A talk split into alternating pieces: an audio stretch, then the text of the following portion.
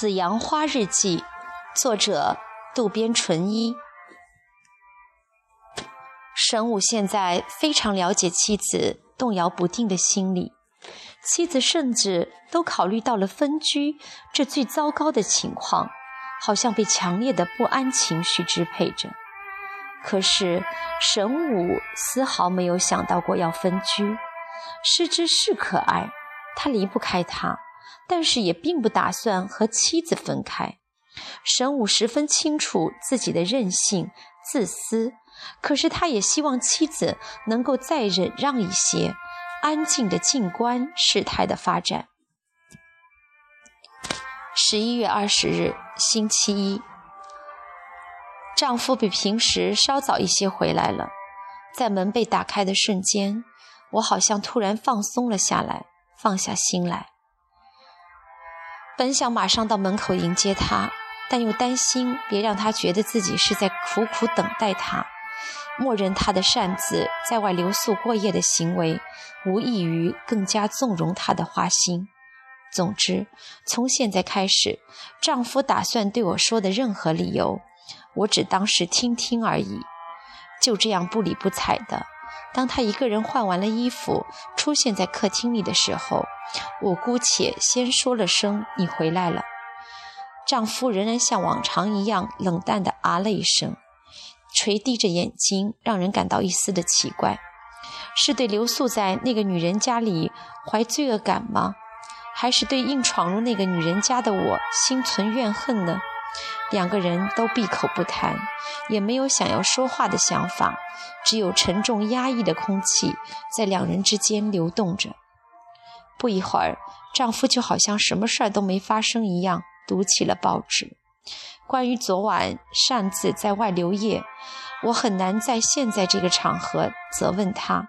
如果追问起来的话，丈夫或许就会将错就错下去，马上再到那个女人那里，或者是更有甚者，从分居到离婚，把最后的王牌也亮出来，也不是不可能的。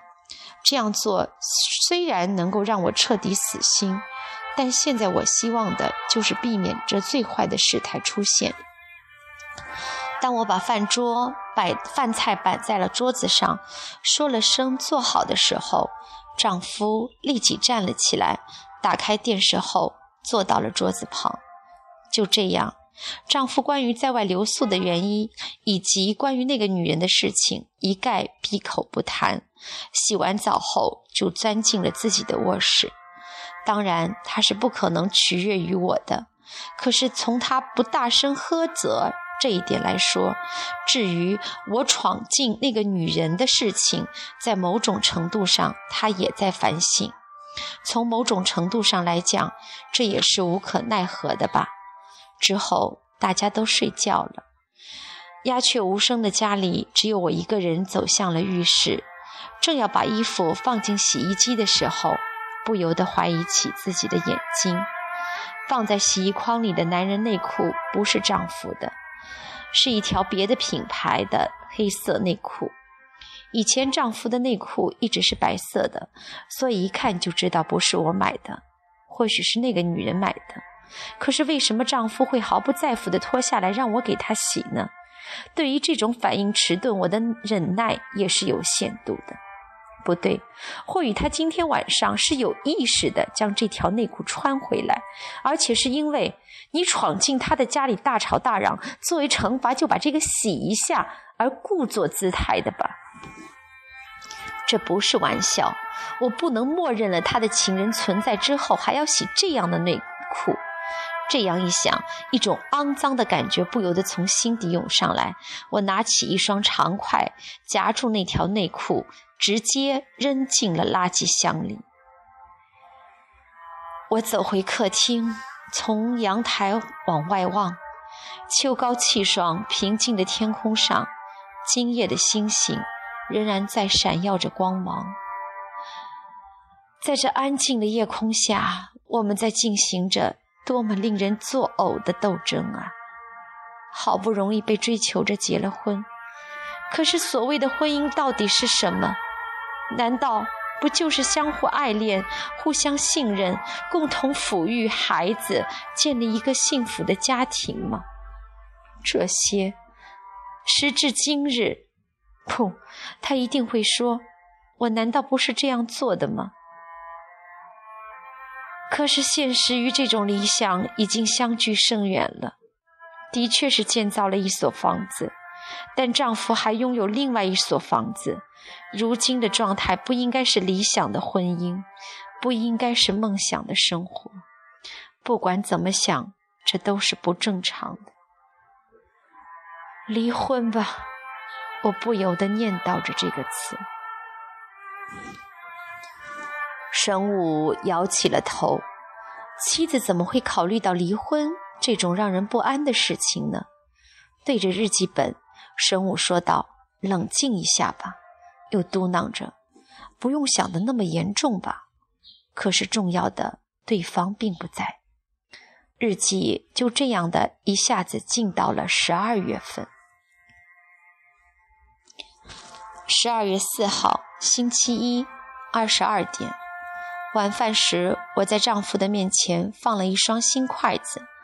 他却突然心情很不痛快似的，啧啧咂着嘴，将新筷子狠狠地摔到了桌子上。我回过头一看，丈夫毫无礼貌地走到厨房，打开了装着筷子的抽屉，找他平时用的那双筷子。若是在平时，他一定会让我去拿，但是到如今，他好像是不想再与我说话了。那双筷子是夏美去年旅行时给你买的礼物。我告诉他原因后，他也一言不发的狠狠地将抽屉关上，开始使用那双新筷子。哼，多么让人心情不愉快，多么无理傲慢的态度啊！如果是我买来的，他一定不会使用了吧？从那天开始，我们夫妻之间就好像各自抱着炸弹。